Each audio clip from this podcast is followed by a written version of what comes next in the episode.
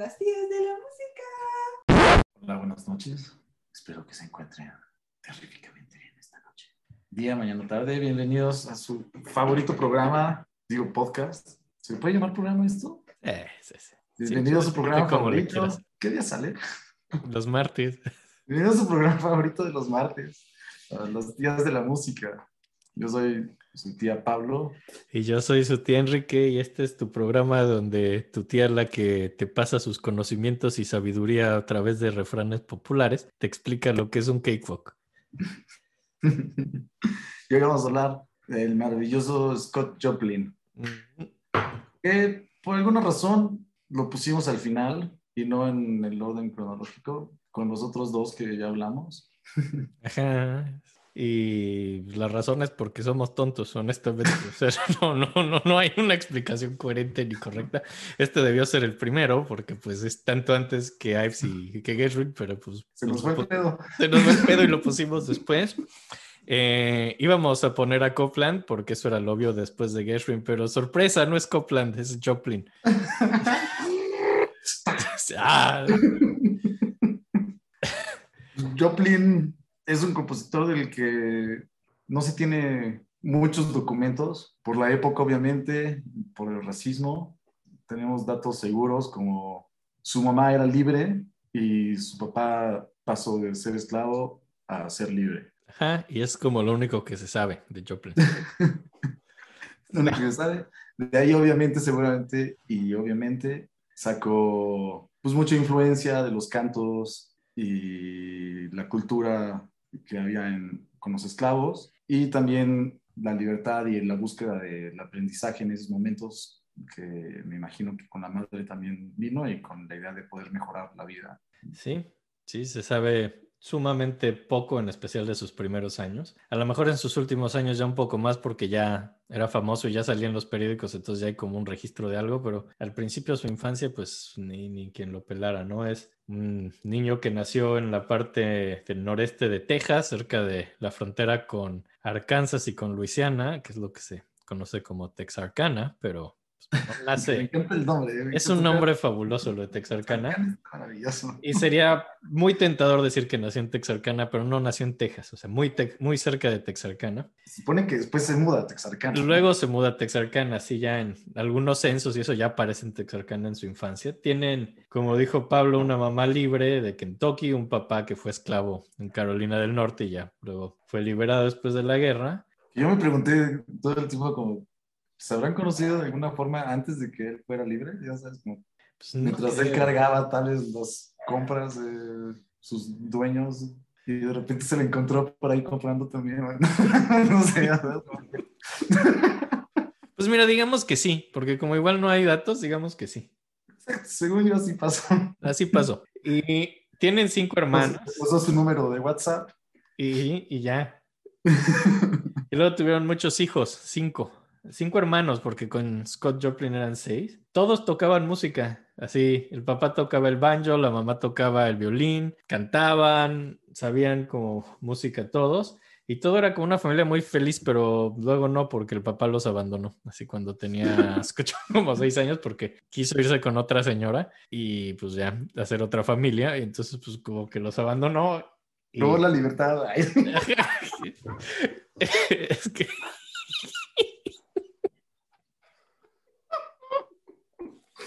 disculpen. Demasiado libre.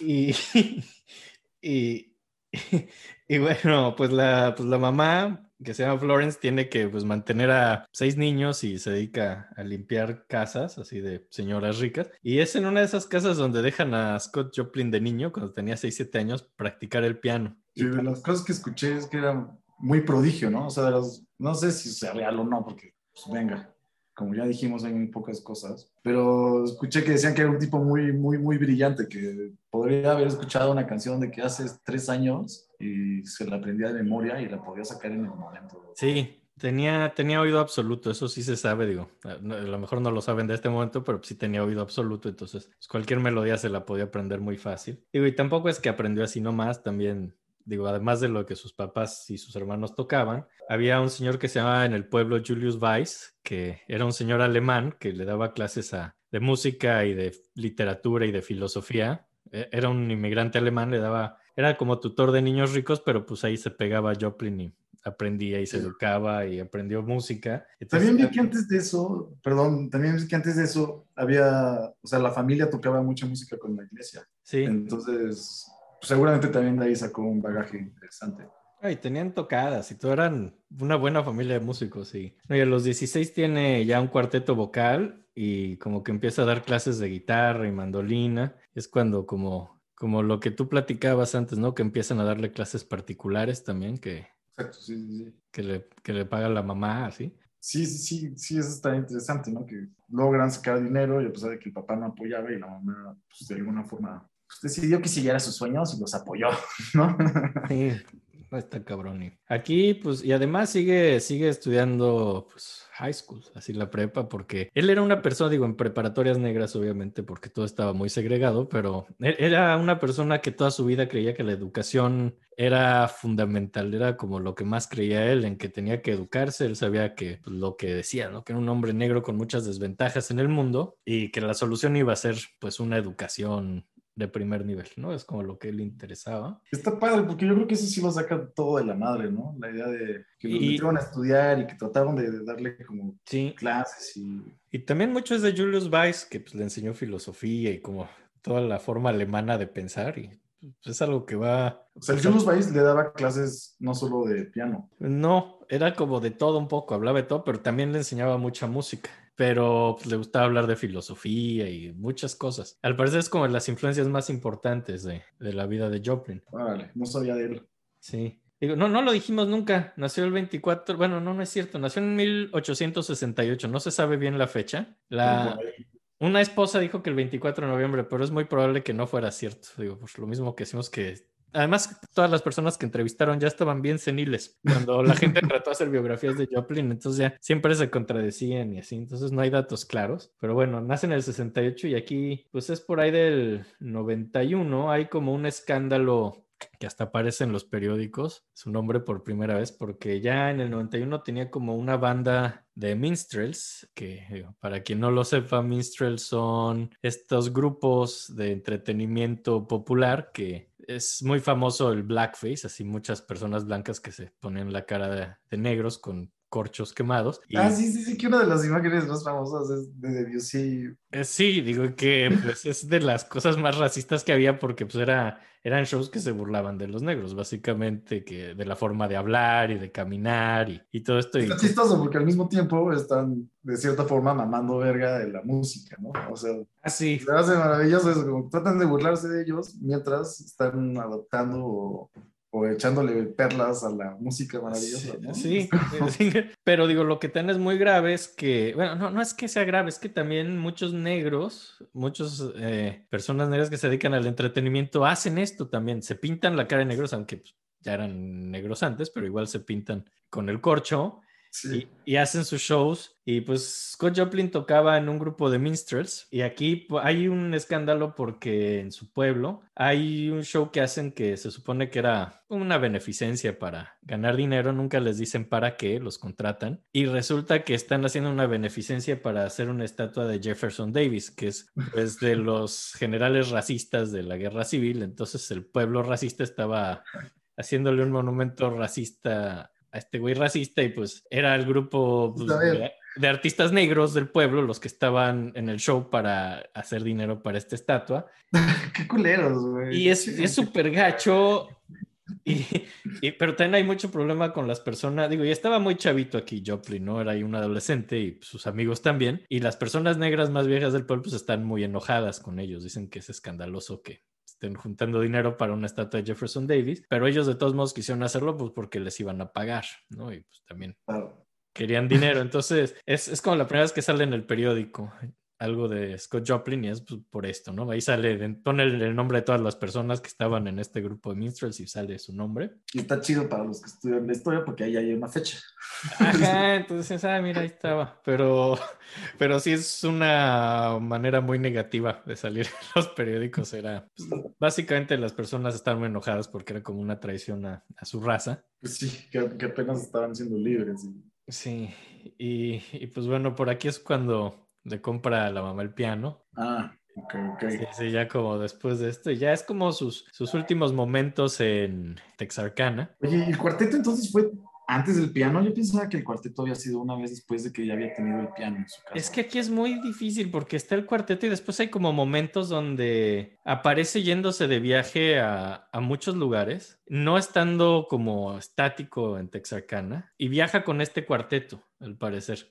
Ah, se, se va de giras, entonces aparece de pronto en otros estados y como Claro, vivi- pues, viviendo de gira y pues, no, no tenía como un piano estable, pero luego ya está el piano, pero realmente tan muy poco después de esto se va, deja Que también, también el cuarteto era un cuarteto como que podía dejar ese cuarteto en cualquier momento y podía hacer otra cosa y cambiaban de instrumentos. Sí, Por lo que vi, lo meten todo en el mismo cuarteto, que es por lo mismo, por la falta de, pues, de documentos, ¿no? no, y eran sumamente hábiles, digo, Joplin tocaba, digo, vimos, daba clases de guitarra, mandolina, tocaba piano perfectamente, cantaba perfecto, daba, tocaba corneta, tocaba trompeta, era un músico sumamente completo, ¿no? Pero, y pues iba variando según lo que se necesitara y según con quién estuviera. Pero Claro. ya por esta época, pues está todo esto de que aparece en otras ciudades y es muy confusa esta etapa para los biógrafos, pero lo que se sabe es que está con su, co- con su grupo este, con su conjunto tocando corneta, otra vez en una feria universal, siempre acabamos hablando de ferias universales, está la feria universal en Chicago. Me encanta, pues eran importantísimas en esa época, ¿no? Era la forma de hacer intercambio de culturas.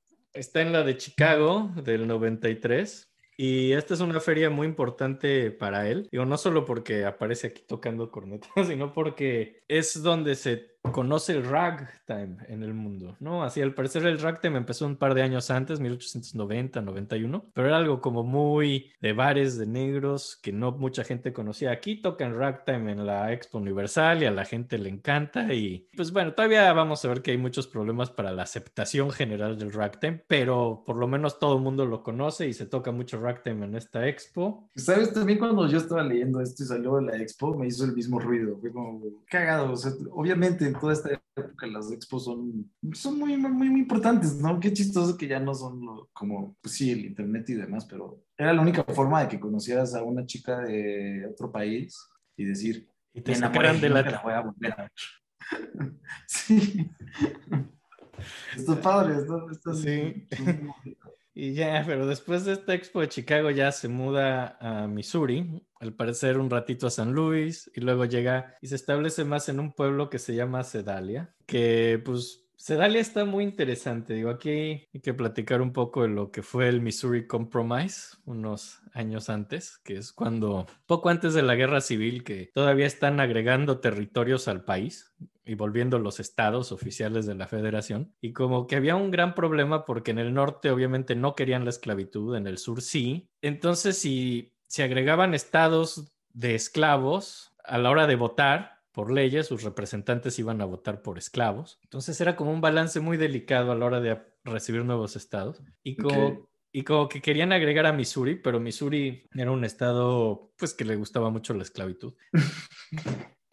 pero que geográficamente está un poco más al norte, ¿no? Que, otros estados racistas. Eh, entonces, para aceptar a Missouri con esclavos, dicen, ok, vamos a aceptar a Missouri como un estado esclavista en el norte, pero a cambio de eso también vamos a meter a Maine como un estado no esclavista y va a haber una regla que arriba del paralelo 36 no se pueden tener esclavos ya, nunca. En ningún estado que esté más arriba de ese paralelo. Que Missouri está arriba de ese paralelo, ¿no? Es como el único estado arriba de esa línea, que es el Dixie Line. En algún momento se vuelve el Dixie Line, que es lo que separa el norte del sur y Missouri es lo único que está al norte que pues era esclavista, ¿no? Entonces es un estado muy, muy especial en el país, si así lo queremos ver, porque es un estado más racista. no- o sea, le gustaría, le encantaría estar más bien esos güeyes cerca del sur. y- Sí, y están rodeados, racistas, pero no pueden, ¿no? no, y están rodeados de, de puros estados abolicionistas, ¿no? A fin de cuentas. Pero bueno, entonces el caso es que Missouri es un estadio, un estado bastante racista y ahí es donde se muda Scott Joplin, específicamente a Sedalia. Ahora, Sedalia, dentro del racismo de Missouri, no era el lugar más racista.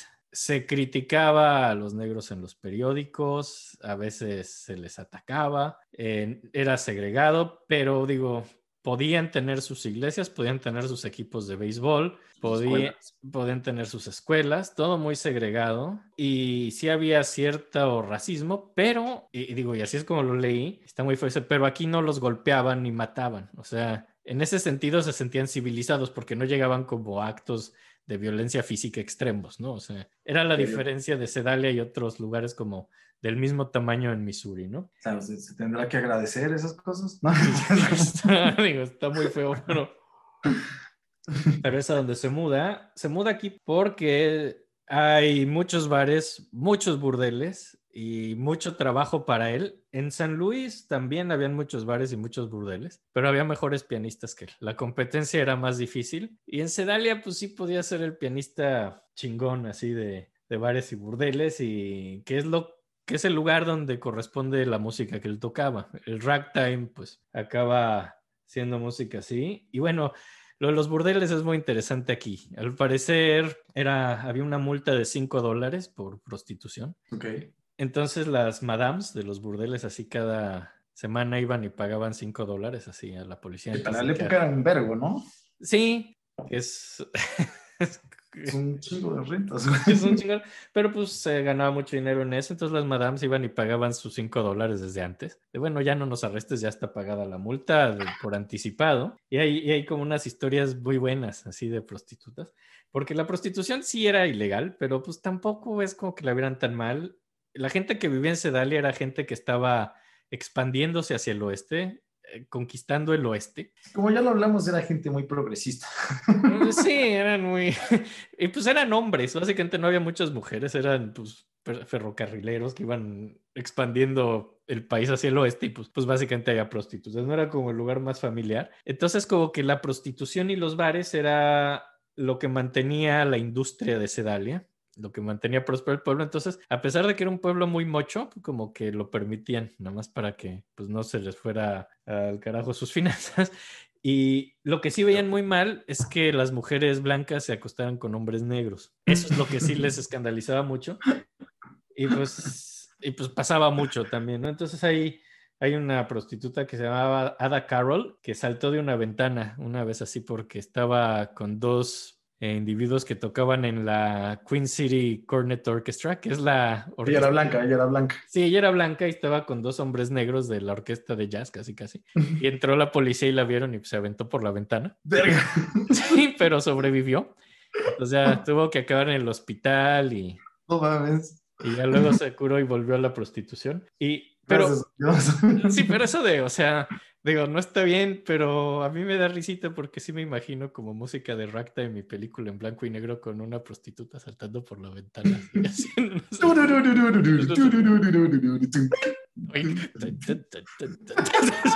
Como que sí me lo imagino así un poquito, pero Y los policías. con los dos hombres negros así desnudos sonriendo, así, así, hacen cogiéndose hombros. así. No, no, no. Es como me lo imagino. Después, otra prostituta era Lori White, que la cacharon con Emmett Cook, que, de hecho es un músico de la misma orquesta del, del Queen City Cornet Orchestra, que luego tocó mucho tiempo con Scott Joplin. Se, se fue como a tocar tambores con él y cacharon a la prostituta con él y los exiliaron. Ese fue el castigo. Entonces, como que los exiliaron. Sí. Los exiliaron de. Los echaron de Sedalia a los dos y ya luego tuvieron Era que... Y ya regresaron y... Pero Lori Wright se, eh, se volvió madame, tuvo su propio burdel y le dio trabajo a Scott Joplin. Era uno de los burdeles donde trabajaba. Órale, qué maravilla. Ajá. Qué bonita historia. Sí, esa es bonita. Y, y bueno, en, en Sedalia había muchísima, muchísima música, ¿no? Pues por todo esto de los bares y burdeles. Y había como shows de minstrels y había música militar. Como que lo único que la sociedad elegante de Sedalia veía mal era el piano. porque pues era la música de los burdeles, ¿no? Decían que eso era lo único que era indigno y pues era justo... Sí, a pesar de que el piano fuera un instrumento pues, que viene de Europa y Sí, bla. ese- no, con su cacha. No, pero pues lo veían indigno porque pues era la música que se tocaba en los burdeles, básicamente, ¿no? Y, Cagado, y pues eso es lo que había, ¿no? Y también pues estaba de moda el cakewalk, que es como el precursor directo del ragtime, es este baile que viene de las plantaciones de esclavos negros, donde los negros se burlaban de los valses blancos. Ay, perdón, lo de Debussy es esto. Más bien, una de las fotos famosas de Debussy es haciendo cakewalk con, con, con alguien más. ¿no? Ah, sí, porque yo no me acordaba de Debussy en Blackface, pero dijiste, bueno, pues, Sí, no, no, no. No, no, no, no estaba en blackface, más bien estaba haciendo cakewalk. El Lo cual cakewalk no- es, es muy aceptado. mencionar porque es tan famoso el cakewalk que llegó no solamente a toda la parte de América, sino se fue a Europa y inspiró. Sí, no, y el, y el cakewalk sí es algo respetable, ¿no? Como el blackface. pero, Claro. sí.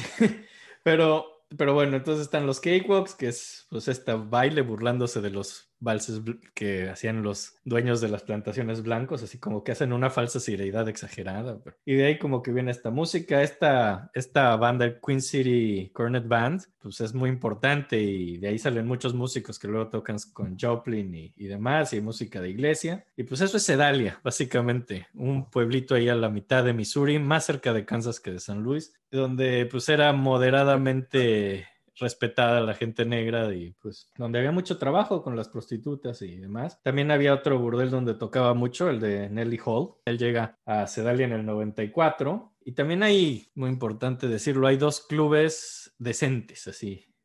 Que no, que no eran burdeles y de hecho les costó trabajo decir, no, en serio, esto es respetable. El Maple Leaf Club y el Black 400. Que el son- Maple Disc Club está cagado, ¿no? Digo, por el, por el ragtime, como que. Sí, ¿Quién sabe quién fue primero, no? O sea, Sí, es lo sí, que dicen. el nombre por el map. Ahorita les vamos a contar y tal vez. Ay, Pero- perdón un momento. ¿Vamos a poner esa rola? sí, sí, lo vamos a poner. Sí, Ah, es pues, ahorita estoy- Sí, sí, pero sí, no, no saben qué fue primero, el nombre del, del club o de, la, o de la rola. Y pues son interesantes estos lugares, como que tratan de hacerlo respetable. De hecho, creo que el abogado del Maple Leaf Club les dijo que pusieran que también era club literario a la hora de darlo de alta.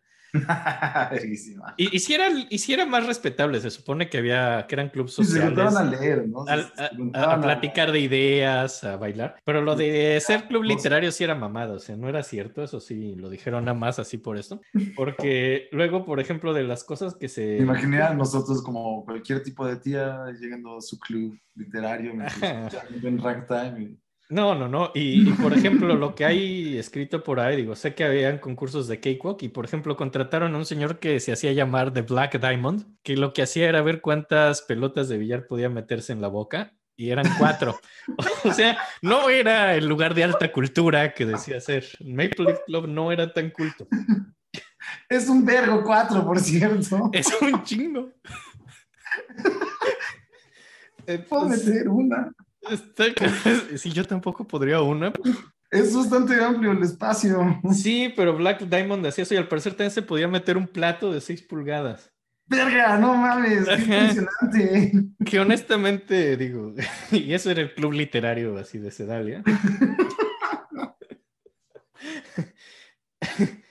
y, y pues bueno, lo primero que le publican a, a Scott Joplin es como en Syracuse un par de canciones vocales que están bien feas, así en los noventas, que eran canciones estilo salón, así todas cursilonas. Todavía no es muy rag, pero luego la primera rola que quería poner me pareció muy interesante porque en el 96 deja Sedalia y hace un viaje a Texas porque va a haber un show que es un choque de locomotoras. Así, a propósito, van a chocar dos locomotoras una contra otra. Wow, qué buen show. Ajá, que dicen, así seguimos habla- hablando de alta cultura.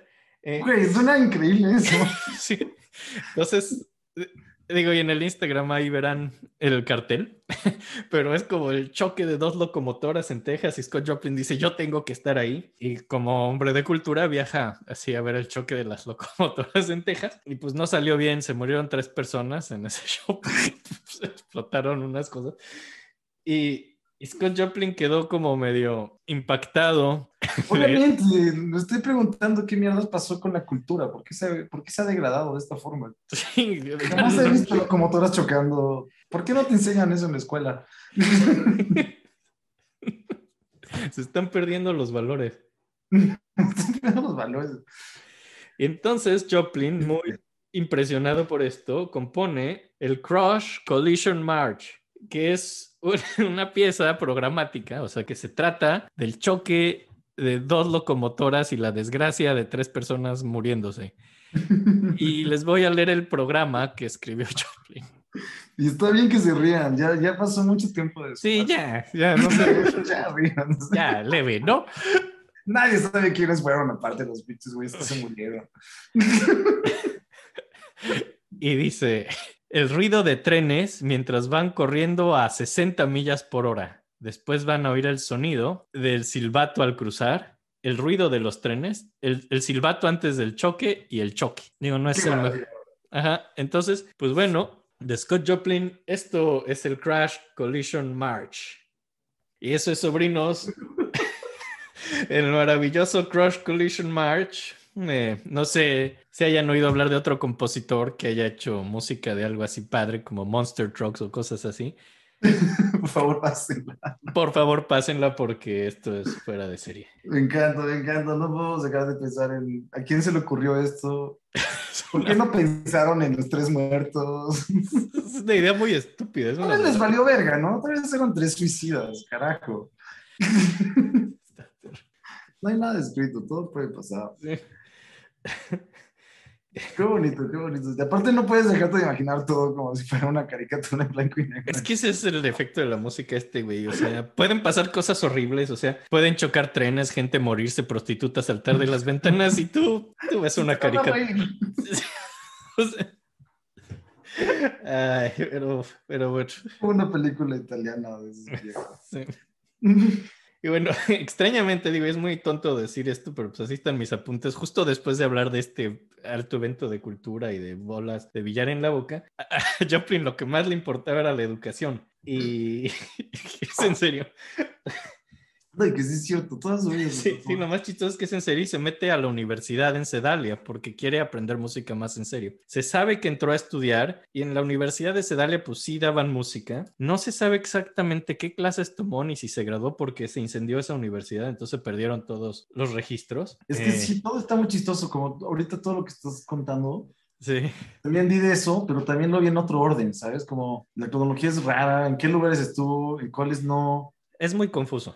Es muy confuso porque nunca estuvo ni siquiera registrado en, en la guía telefónica. O... Hay muchas cosas que hacen muy problemática el seguimiento de los eventos. Sí, Está, está cagado, está muy interesante. y también porque como era músico y, y se iba de tour mucho, muchas veces no se registraba en una casa ni en un pueblo, sino que vivía con otras personas, entonces no se sabe bien dónde vive, qué año, y es complicado, ¿no? Pero se sabe que da clases. Y ahora lo que se sabe es que él creía que, pues esto, que la educación, y es cuando se esfuerza mucho por perder, pues su manera de hablar como negro de Texas, o sea, trata de perder su acento, su dialecto, quiere hablar como negro educado del Midwest. Y, y Y quiere volver el ragtime una música académica seria. respetable, sí. Él, él es un hombre muy serio. Digo, dentro de todo esto es una persona sumamente seria. O sea, hay que mencionar que todos estos lugares donde estuvo eran los únicos lugares donde podía estar. Sí, no, no es que quisiera tocar a la mejor, que quisiera su ideal de vida sea tocar en burdeles y bueno, sí fue, muy bien. aunque la verdad sí, sí no, fue a propósito, sí fue a propósito a lo de los trenes. Ahí nadie lo obligó, no, no, no veo. Digo, pero sí ¿quién, fue- no quién no va a querer ver dos trenes chocar? Eso sí carajo. lo hizo a propósito. Me queda claro. Es una persona muy seria, siempre quiso ser como... Y su música la respeta mucho él a sí misma. Es, Y es eso un- es algo... sí, Creo que ahí vemos todo este cambio que ahorita está comentando Enrique, su maravilloso tía Enrique, y su forma de vida, que siempre fue muy, pues como muy respetable, muy silenciosa, con muy pocas escenas. Lo que él quería, creo que era nada más poder hacer que su música llegara a ser respetada. así es. ¿no? Y eso, eso se hace algo muy curioso. O sea, su, su músico arte era serio. su única vida. Sí, Sí. Era un músico serio y profesional. Y digo, bueno, tocaba, empezó en el Black 400, luego se pasó al Ma- Maple Leaf Club, pero realmente estos son clubs que duran muy poco, o sea, son famosísimos hoy en día por lo que fueron, pero no duraron ni dos años, porque digo, en primera las personas negras respetables del pueblo, de las iglesias en especial, estaban muy en contra, decían que eran lugares de perdición y de absolutos, pero pues ni cierto, si, ni, si hay realmente a propósito no trataban de ser como los bares y burdeles, sí trataban de ser clubes sociales y de danza, eh, a pesar de lo de las bolas de billar. Y, pero bueno, el racismo y la iglesia ha sido...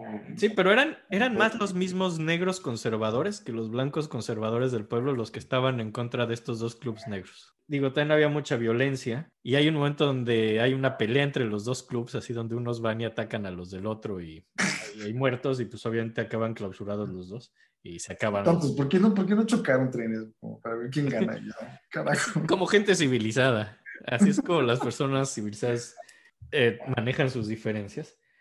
Pero bueno, vamos a hablar un poco del ragtime. Básicamente, no, no lo hemos dicho, el, el bajo es como de una marcha y se dice mucho que el ragtime es una respuesta a las marchas blancas, porque el bajo es muy parecido, pero vamos a ver muchas síncopas. Ragtime viene de decir ragtime, o sea, rag es como Como deshilachado en una entonces como un jalado así un, un tiempo jalado y Como un realmente press swing, ¿no? Como un press swing. Algo así. sí eran síncopas y es muy y eso viene directamente de los shows de minstrels es, es música tradicional negra y pasa a la música pues no, no, no digamos académica ni seria, porque el ragtime no era como tal música académica ni seria, Todavía. Todavía.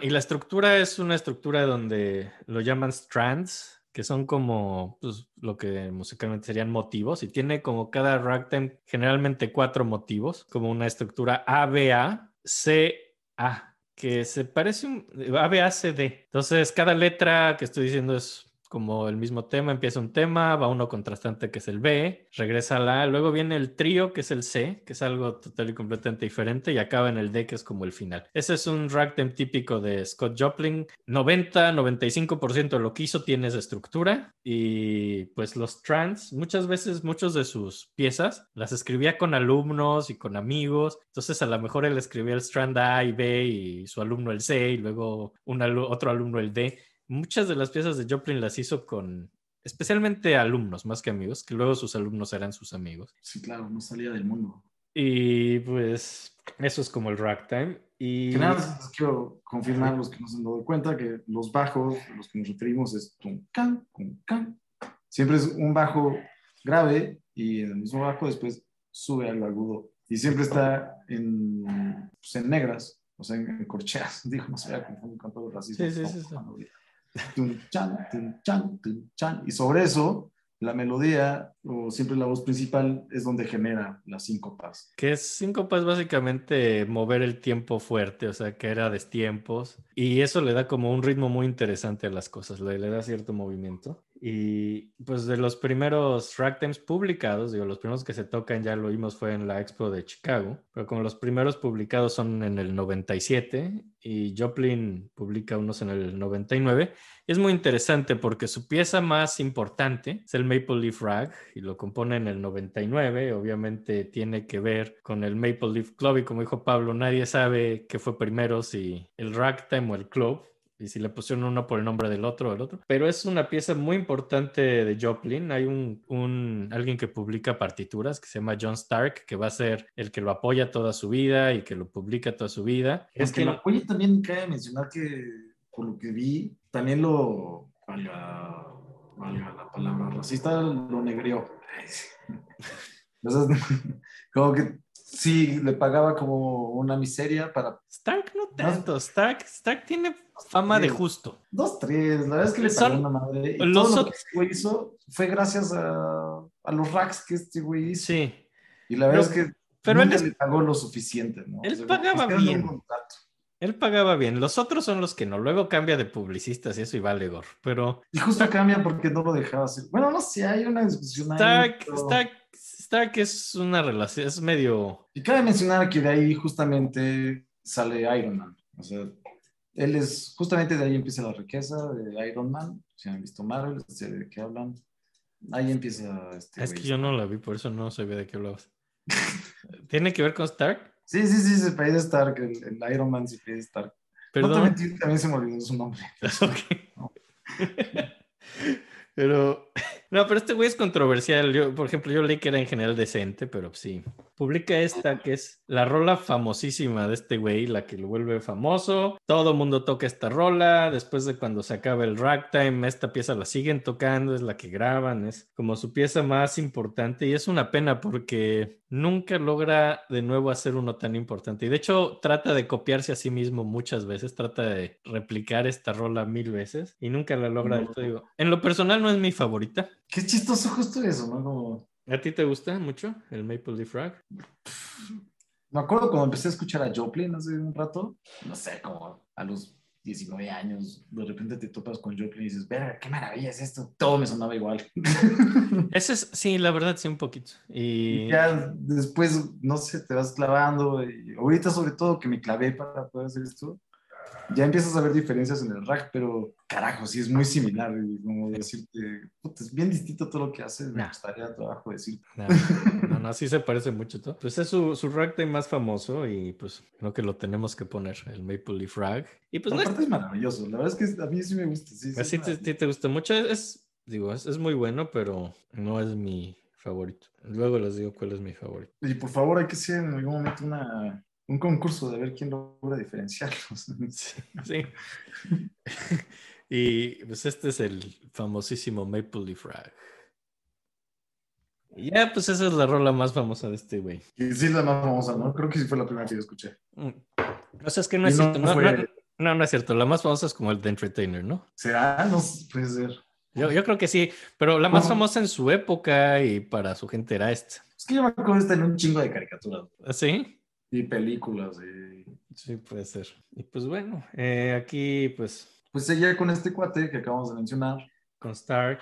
Stark, Stark era muy fan del ragtime. Él decía que era igual de importante que la música clásica. Es creo que de las pocas personas que dicen eso. Y tiene como editoriales en Sedalia, San Luis y Nueva York. Son Dura curiosamente. con él, y dura con él bastante tiempo en, bueno, Sí. en teoría, ¿no? De las cosas que se saben. Sí, sí, sí, aquí sí. Pero luego trata de hacer como... Ve que hay muchas personas blancas empezando a ir al Black 400, a este, a este club, porque ahí pues hacían sus concursos de cakewalk y de ragtime. Entonces como que Joplin se da cuenta que hay un interés blanco genuino por el ragtime y la música que estaban haciendo las personas negras y sus shows y trata de hacer como una especie de ballet que se llama Ragtime Dance, que no sale nada bien.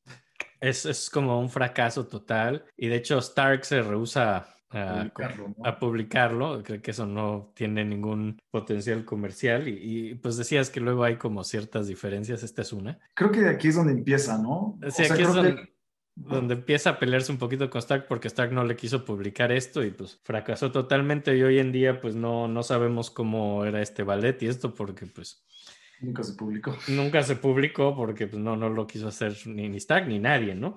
Y creo que a partir de ahí empieza él a buscar otras como editoriales, donde hace tratos de que les vende partituras, pero bajo contrato de que se publiquen una vez que haya terminado el contrato con Stark. Entonces, también luego se vuelve un poco difícil de identificar cuáles sí son de él y cuáles no. Digo, Sí, sí, sí, aumentándole a la complejidad de poder Oye. saber dónde vergas está este güey parado en algún momento, ¿no? No, y cuántas hizo ayudando a alguien o con ayuda de alguien y que hizo un Ajá. strand de él y otro un alumno. ¿Sabes? La editorial le dijo, sí, claro que sí, se queda la rola y la puso con otro nombre. o- no sé, se, se vuelve una cosa muy extraña. Es, hay rolas difíciles, digo, de, de saber quiénes son y... Digo, con el tiempo ya casi todas están identificadas al parecer, pero sí es medio un desmadre. Ah, y aquí en, en 1900 le encargan del Augusta Club, que era un club blanco, le, ga- le encargan los Augusta Club Waltzes, le encargan valses y se pone a componerles valses. Eso no es su mejor rola y no la vamos a poner ni, ni nada, pero pues es muy interesante. O sea que el hecho de que ya los clubs blancos ya estén más bien prefiriendo la música de Joplin que de compositores blancos. Y reconociéndolo como un compositor no solo de ragtime, sino pedirle, oye, haznos unos pals porque vemos que tú sabes hacer música. Sí, chida". ya es, eso habla mucho de ya de su éxito también incluso entre la gente blanca, en, en el público en general, ¿no? Y pues aquí es cuando se casa por primera vez en 1901. Se casa con una viuda de, de un alumno que, que era, se apellidaba Haydn como el compositor, pero se casa con, la hermana era una viuda y se casa con ella, se llama Belle Hayden, y se van a vivir a San Luis. Y ya, y se va de Sedalia, se va muy chido, se va como el gran compositor del Maple Leaf Rag. Se va mejor que como llegó, honestamente, ¿no? Creo que estudió en la universidad, se quemó la universidad, compuso esto, y pues ya, llega a San Luis. Sí, está padrísimo y todo porque era un gran músico y su mamá lo apoyó, carajo. Sobrinas apoyen a sus hijos. Y pues como que por esta época, en 1900, el ragtime ya es como popular entre las personas jóvenes de todas las razas. Eh, las personas más viejitas y más conservadores lo detestan. Ven, hay muchos conservadores que dicen que si los jóvenes están oyendo ragtime es porque están bajando sus estándares musicales y no van a apreciar la música clásica. También pues tiene su grado de racismo no apreciar el rag porque pues es obviamente lo relacionan con la gente negra porque pues, es música negra a fin de cuentas. Y también porque lo ven como libertinaje sexual, digo en parte porque pues, es música de burdeles. Entonces, la gente conservadora pues no es tan fan. ¿no? No había otro lugar donde pudiera existir también. Entonces, como... Pero bueno, esto es como un problema para Scott Joplin porque él toda su vida intentó ser respetable. Era como su intento ser una persona respetable, digna, seria y pues, pues lo consideraban un músico de burdel porque pues tocaba en burdeles, o sea, porque sí era un músico de burdel, pero él trataba de considerarse a sí mismo un compositor serio y digno y pues tenía este conflicto interno al parecer, ¿no? De, de me, me, encanta, me encanta este pedo de que, según yo, él hizo el ragtime. Y según yo, él sacó el ragtime de los burdeles y según yo, él fue ragtime. Porque nunca, nunca se, o sea, nunca se casó con otra tendencia o nunca dijo, ok, no. esto no está pegando, me voy a hacer ahora vals o algo más sencillo para que la gente me pueda admirar. Como que fue el güey que siempre estuvo neciando con que el ragtime tenía lo suficiente como para ser respetado en cualquier tipo de círculo musical, ¿no? Se, se, habla por ahí de tres grandes del rap clásico, ¿no? Y uno es él, otro es Lamb y el otro, de hecho, se apellida Scott, o sea, como el primer nombre de Scott. Son, son como los tres grandes del rap, pero obviamente los tres el más famoso pues, es Scott Joplin, ¿no? ¿no? No es como el primero ni el único, sí, no, no, pero definitivamente creo que es el no, históricamente más importante. Creo que dejó ahí toda su vida, ¿sabes? O sea, como... Eso ¿Sí? se me hace muy interesante. Digo, después vemos que trató de hacer otras cosas. Sí, sí, cierto. No, no, es lo único que hizo, digo, se va a poner muy interesante esto al final, pero, pero sí es donde está la mayoría de su obra, obviamente. No quería sonar dramático, discúlpenme, sobrinas. Soy una tía. Es lo que hacemos las tías. es dramático. y bueno, ya llega San Luis. San Luis, pues es una ciudad mucho más grande que Sedalia, tiene más escena musical, también muchos bares, burdeles, zona roja, pero ahí los pianistas son buena onda, al parecer hay mucho pianista yacero ragtime, bueno, jazz todavía no existe como tal, pero que tocan ragtime, skatebox y se llevan bien entre sí, se ayudan. Con Joplin tiene pues, a su esposa, a sus alumnos, en general Está, bien como su, su, círculo social, aunque pues todas las entrevistas de personas con las que hablan dicen que era un tipo muy introvertido, muy serio, que hablaba como blanco, eso es algo que le llama la atención a todas las personas negras de su alrededor, que pues con Joplin trataba de hablar como blanco, lo veía como parte de ser educado, que pues bueno, y entonces pues y era muy introvertido, muy modesto, nunca se le ve hablar bien de sí mismo, de sus ragtime, ni de hablar de su propia música, y nunca, nunca, nunca, nunca sonreía. Es lo que dicen que le contaban chistes. ¿Sí? Nunca, nunca sonreía. Órale. Es como Kanye.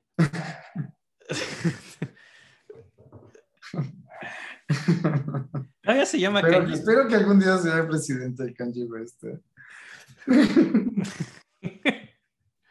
Yo sí votaría por él, la verdad. ¿Por qué? Sí, que se venga a ser presidente de México, güey. Qué chido. Y pues aquí hace más, más rolas en San Luis, sigue componiendo. En 1901 hace un Sunflower. mencionar que siempre viaja, ¿no? Siempre. Sí, siempre está viajando, tiene sus tours. Nunca pero se bueno, sabe muy bien dónde está. O sea, sí está, pero no está. Sí, se- pero se va de gira y sigue cantando y va haciendo diferentes banditas con las que va, pero aquí está como Esto establecido también- más en San Luis. Y esto empieza a generar también problemas en su familia, ¿no? por lo menos como matrimoniales. Sí, aunque aquí ya toca menos. ¿eh? En San Luis, la época de San Luis es donde empieza a tocar menos. porque ya se dedica más a las regalías, a vivir un poco de Maple Leaf Rag y a dar clases y a componer. Ya, ya es más como... Y en San Luis había muy buenos pianistas y él no, no les llegaba, ¿no? Había mejores que él. Entonces no les compite, básicamente tiene su fama de compositor. Por aquí compone The Easy Winners, que es un... Leí que le molestaba estas nuevas tendencias de interpretación. No sé si desde aquí empieza eso. Es como poco después. Un poco después. Ah, Sí. ok. Aquí es todavía, todavía es 1901, todavía no, no cambia mucho, sigue siendo muy ragtime tradicional. Ok, ok. Pero aquí compone de Easy Winners, es más elaborado, como que trata acerca de sus rags más elaborados. Ese se trata de, de carreras de caballos, porque pues es algo que también le gustaba mucho. Compone más piezas ahí en el 1902, tiene una que se llama Cleofa y The Strenuous Life. The Strenuous Life a mí no me parece tan interesante como ragtime, pero es, viene de un discurso que de Theodore Roosevelt. The Strenuous Life habla de un discurso que se trata así de la gente que lleva la vida difícil, que no es mediocre, que dice, no, la Strenuous Life, el trabajador duro, el que se esfuerza, la clase media. Y es como un discurso muy motivador de Estados Unidos. Se volvió muy famoso ese discurso de Roosevelt. En esa época, Roosevelt recibió a una persona que se llamaba Booker T. Washington, que era como un activista negro, lo recibió en la Casa Blanca para hablar de los problemas raciales y así. Ok, ok. Que creo que es la primera vez que un presidente realmente recibe a alguien negro y se dedica a verlo como un problema que hay que tratar y ayudar. Entonces, pues esto como que le genera mucha antipatía de la gente racista, pero mucha simpatía pues, de, de la- de todos los demás entre, entre ellos Joplin, que pues es como fan de, de Teddy Roosevelt, Joplin, ¿no? Es un presidente muy popular además, ¿no? Y pues bueno, en, en 1902, en diciembre, es The Entertainer, que yo sí creo que es la rola más famosa de Joplin, más que Maple Leaf Rap. Hoy en día, en su época, ¿no? Sí, pero sí es una gran rola aparte. Pero es, es una gran rola que fue un gran éxito. Es, es dedicada a... a Aquí ya no está con Stark, ¿verdad? Perdón. ¿Con quién? Con Stark. De hecho, esta sí es con Stark. Esta es con Stark todavía. Sí, porque con Stark tiene una relación donde pues, luego se pelea y trata de ir con otros editores y siempre le va peor que con Stark, siempre le ven la cara. O trata de publicar el mismo a veces y no le sale chido. Y se da cuenta que Stark realmente es su mejor editor. Entonces como que periódicamente se enoja con Stark por algo, se va y luego regresa. Entonces aquí como que ya había regresado. Ok, ok. Y de hecho, Stark tiene como la cita del Entertainer, que esto es una cita de, de The Entertainer que dijo Stark. Cuando mandamos el inmortal Maple Leaf a la oscuridad de la humanidad, nuestra confianza estaba puesta en el lenguaje que estaba eh, tomado en cuenta por unos pocos como solo destinado a los extravagantes. Ahora todos estamos de acuerdo, sin embargo, debido a los hechos, que no es solo ingenioso y académicamente superior a los otros de su clase, sino que es además algo que ha callado las críticas del ragtime y se ha forzado su camino tanto en los bares como en los lugares de alta cultura y refinamiento. Todo lo que hemos dicho positivo del Maple Leaf Rag es verdadero también para el entertainer y mucho más porque es sutil y lleno de alma en su calidad y no tanto en la calidad de sus notas, sino en su corazón de mármol. Escuche el entertainer bien tocado y si el arpa de sus afectos no toca un acorde óleo, entonces no sabemos qué es lo que usted quiere. Y así es como Stark publicita The Entertainer, que extrañamente está dedicada a James Brown and the Mandolin Club, que pues quién sabe quién fuera James Brown en esa época, pero pues es padre, ¿no? Que digan algo de James Brown. Y esto es algo que se volvió súper popular y de hecho en Nueva Orleans los vendedores de sandías, que vendían sandías en la calle, empezaron a vender sandías usando como la cancioncita de The Entertainer. Decían, watermelons, they're wet, they're cold. Y así es como vendían sandías los, en Nueva Orleans. Qué chido. Ajá, y esta, pues bueno, es una pieza que es la que se vuelve súper célebre de Joplin en los 70s del siglo XX. Digo, ya, platicaremos cuando hablemos de cómo se redescubrió Joplin y todo, pero pues esta creo que hoy en día es su pieza más famosa y, y de hecho ya hasta la hemos tocado en nuestro podcast cuando vinieron Beto y Miguel, hicieron su Ah, versión. Sí, sí, hicieron su versión en, en guitarra. Cierto. Pero bueno, vamos a oírla otra vez, ahora en la versión de piano. Esto es Scott Joplin, The Entertainer, que pues ya todos la conocen. Pues bueno, eso ya lo habían oído antes. No digo, de todos modos, no deja de ser una gran rola. No sé, también, todavía tengo, o sea, no sé. Es, Suena tan precioso lo, lo que acabamos de leer, y como que para nuestros oídos es tan normal. y no es- sé cómo se habrá escuchado la primera vez que ¿Fresco? escuché Ragtime, ¿no? Ajá, o sea, como... es que está muy difícil de juzgar. Digo, en especial rolas como esta que ya todo el mundo las ha oído miles de veces. Es, es Sí, como ya muy... sabes el nombre, pero si alguien empieza a chiflarla, tú la puedes chiflar. Es muy difícil saber cómo sería la primera vez que lo oíste, digo. Yo recuerdo ¿Habrás, que a mí me encontrado gustaba. el eolo? ¿El- ¿Habrás encontrado el eolio? De lo que Así, hablaba? esta rola ha tocado el acorde óleo del arpa de mi corazón. Yo creo que sí, pero, Creo que sí, pero ¿te diste cuenta? O más bien, pero es, mira, yo sí me acuerdo que me gustaba mucho de Chavito esta rola, entonces yo, yo creo que naturalmente sí me gusta mucho, pero es bien difícil juzgar algo que ya has oído pues, miles de veces, está cabrón, pero no es el tema, digo, todo lo que hablamos hasta ahorita ha sido viejo, entonces... no, pero por ejemplo, especialmente es muy popular. Esta es de las cosas, tal vez que menos nombre tienen como para saber quién es el que la hizo, pero yo creo que es de las que más se han escuchado, ¿no? Y si alguien sabe una rola de Joplin es esta, y no el Maple Leaf Rag, que es diferente. Bien, es famosísima, te juro que salen todas las caricaturas. Pero es la segunda, o sea, y en su época no, en su época el Maple Leaf Rag era la 1 y esta era la 2, ¿no? Pero... No sé cuál sea uno y dos, Enrique. Ay,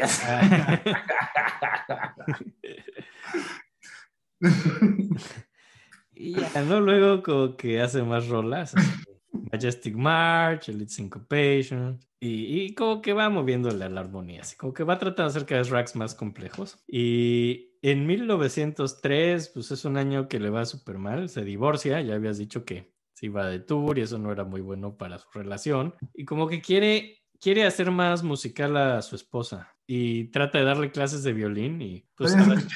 Sí, a también leí eso. a la esposa no le interesaba tocar violín, pero pues como que medio la quería enseñar a huevo y se les murió una hija, lo cual tampoco ayudó nada. Que desde ahí valió verga ya Y bien. ya ¿no? valió madre, y pues... Como... ¿Qué digo? ¿Cómo no, puta madre?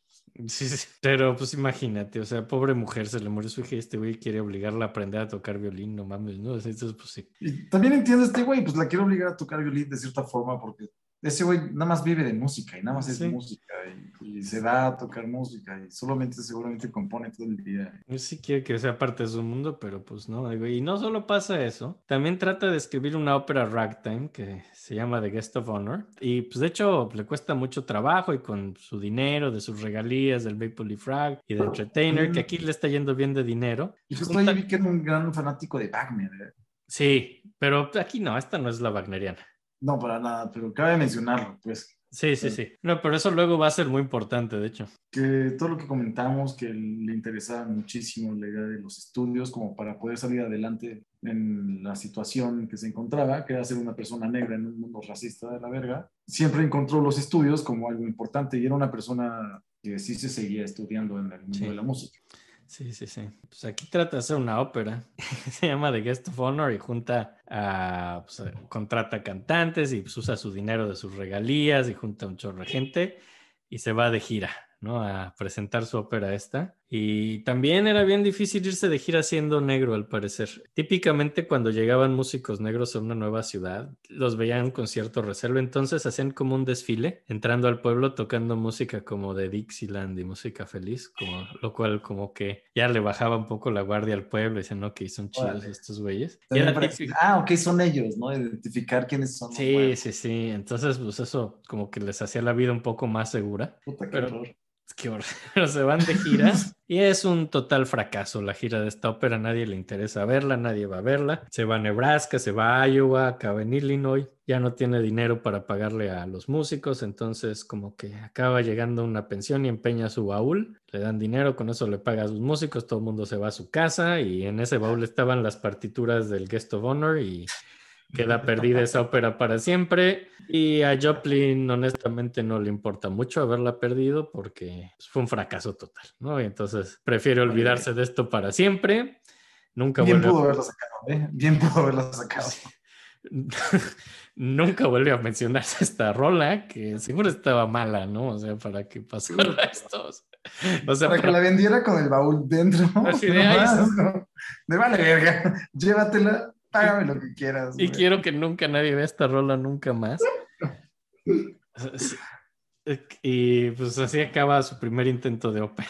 Se queda en Chicago, donde pues donde compone el, el Pound Leaf Rag, que es muy célebre en Chicago en específico, ¿no?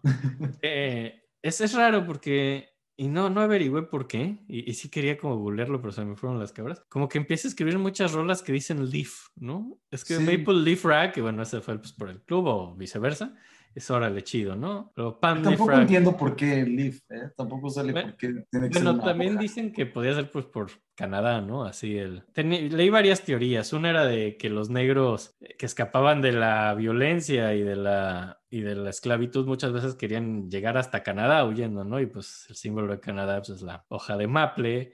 Eran menos racistas. Sí, pero pues esa era una teoría, ¿no? Entonces, pero también puede ser por el club, pero no se sabe si el club fue antes que la rola o la rola antes que el club, pero el caso es que, bueno, después aquí es el Pandy Frag, pero luego está el Rosely Frag, el Figly Frag, y como que es chistoso porque si Siempre hiciera una hojita, pero no sé, como que importa más la fruta que la hoja, ¿no? Creo que está perdiendo el punto este güey, o sea, está perdiéndose los detalles importantes. Se está perdiendo la cultura. Ajá. Así es como de, mira, te voy a regalar esta manzana. ¡Ah! Mira qué bonitas hojas tiene tu manzana. Sí, pero mira, cómete la manzana, es muy rica. Mira las hojas de la manzana de, bueno, ok, Yo lo señor. entiendo, las hojas son hermosas. Sí, pero pues no, quería ver si había algo con eso de las hojas. Eso la verdad ya no lo busqué, eso se me fue, pero dije, "Ah, es Por curioso. favor, si algún sobrino. Si algún sabe, sobrino bien clavado sabe por qué se obsesiona Scott Joplin con las hojas de las plantas en vez de las flores o las frutas en sí, sería muy interesante saberlo, ¿no? Pero digo, no tan, interes- no tan interesante como para googlearlo, sé, pero sí para que me lo digan.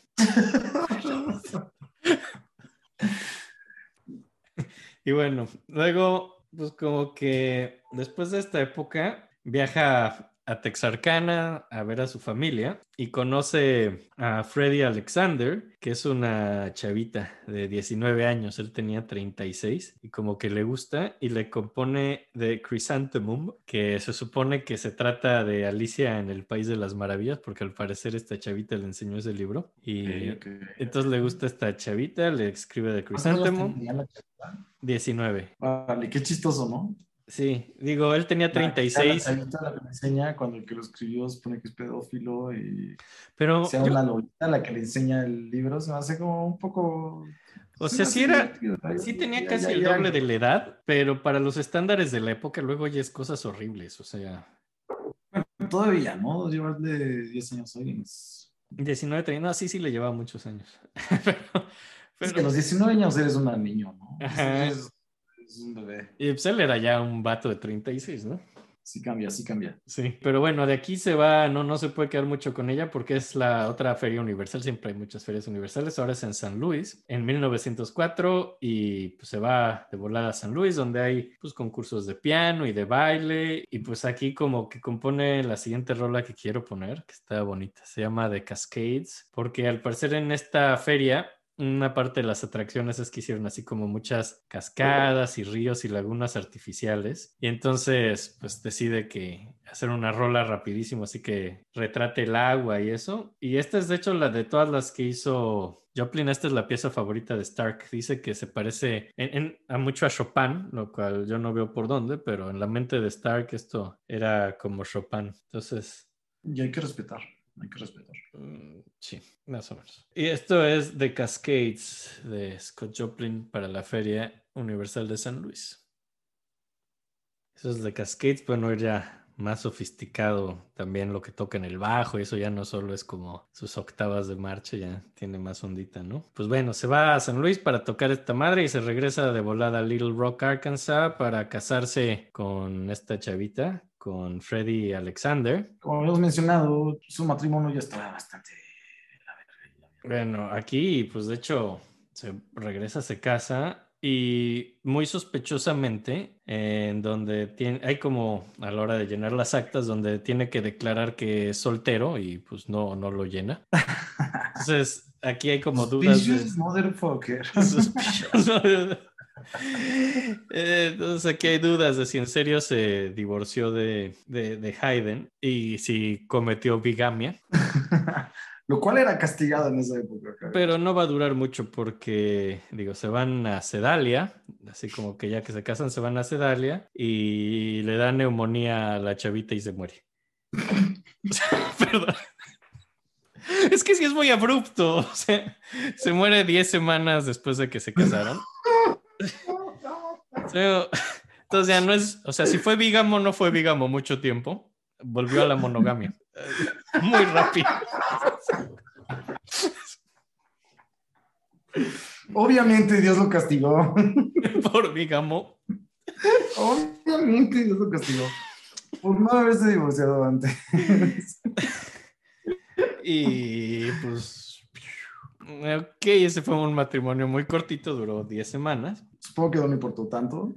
No, es que lo gacho es que sí mucho. Aquí es, se bajonea gachísimo, es lo peor. No, obviamente sí era una broma.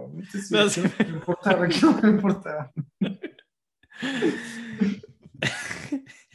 Eh, pero se, pues ya, se, se deprime. Y aquí es donde también se pierde mucho dónde estaba. No, no saben si Sí, estaba en San Luis o ahí. dónde andaba. Y es cuando compone la que es mi rola favorita de este güey, que se llama Ve- Vecina Waltz, que es uno de sus valses, que escribió pocos valses, pero es un vals rag, o sea, tiene como ritmo de rag, pero en tres cuartos. Y está dedicada a un bartender. Entonces, pues como que no sabemos si lo que se sospecha es que se deprime mucho con esta mujer y básicamente se la pasó bebiendo varios meses y acabó sacando esta rola súper triste. Creo, creo que por eso me gusta mucho, porque es, es como la más emocional, no es como todos los racks de... Este, este es más, más, más emocional y está dedicada a su bartender, lo cual es muy interesante. Yo sinceramente creo que todos los ragtime son emocionales. Los de él, por lo menos. ¿eh? Mira, no son tan superficiales como otros, es justo lo que dijo Stark, así, con... Pero o sea, como Betty- que sí se siente una tristeza extraña, Sí. pero también en esa época no sabemos cómo se escuchaba la tristeza. Sí, pero esta, esta es particularmente triste y, y me gusta mucho. Es vecina y aquí voy a poner porque es mi rola favorita de este güey. Y ya, sobrinos, perdón si los pusimos tristes. Pero pues la vida es una mierda y te vas a morir. Ajá. Y todos los que te rodean. Puede ser antes o después. Y alguien se va a deprimir, ya seas tú o los que queden después. Y además no va a ser tan talentoso como Joplin como para hacer algo así. Sí, tres no te vas a morir sin haber hecho nada. Estar en tu cuarto viendo anime y jugando videojuegos. ¿Y sabes qué? Está bien, está bien. Ule, güey.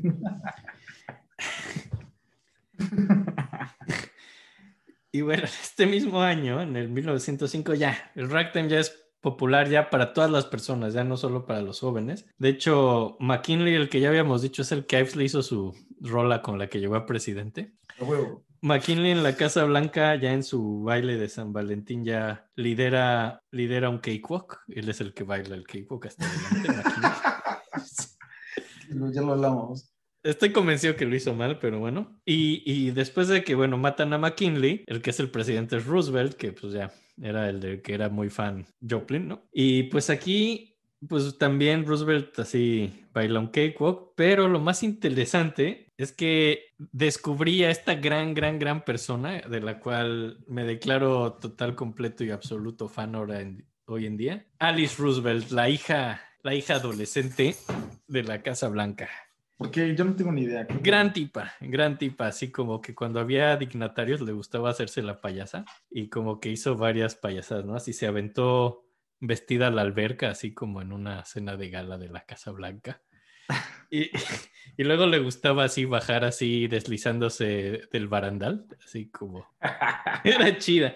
Y además tenía una serpiente que se llamaba Emily Spinach y siempre la llevaba en el bolsillo. Tiene una serpiente. Sí, tenía una serpiente, o sea, y se llamaba Emily Spinach, que es un nombre fabuloso para una serpiente. Y aparte era presidencial, ¿no? Era, sí, y era la hija de Roosevelt, y es Alice Roosevelt. Y Qué luego, maravilla. y, y me- y tuve que meterme a ver de ella. Y ¿Cómo que gran- llegaste a todo esto? Está maravilloso. No, digo, porque además ella siempre le pedía a la banda naval del presidente que tocara el Maple Leaf Rag y, y, llegué allá y de pronto pues me metí porque dije, no, tengo que ser más de esta gran mujer y al parecer tuvo un matrimonio muy infeliz y frecuentemente imagino. engañaba a su esposo y tenía una serpiente. Era una tipa locochona, así que que fue una socialite después. Sobrinas, si quieren ser dementes, nunca dejen de serlo. Sean como Alice Roosevelt. Exacto. Tengan una serpiente en su bolsa siempre. Ajá.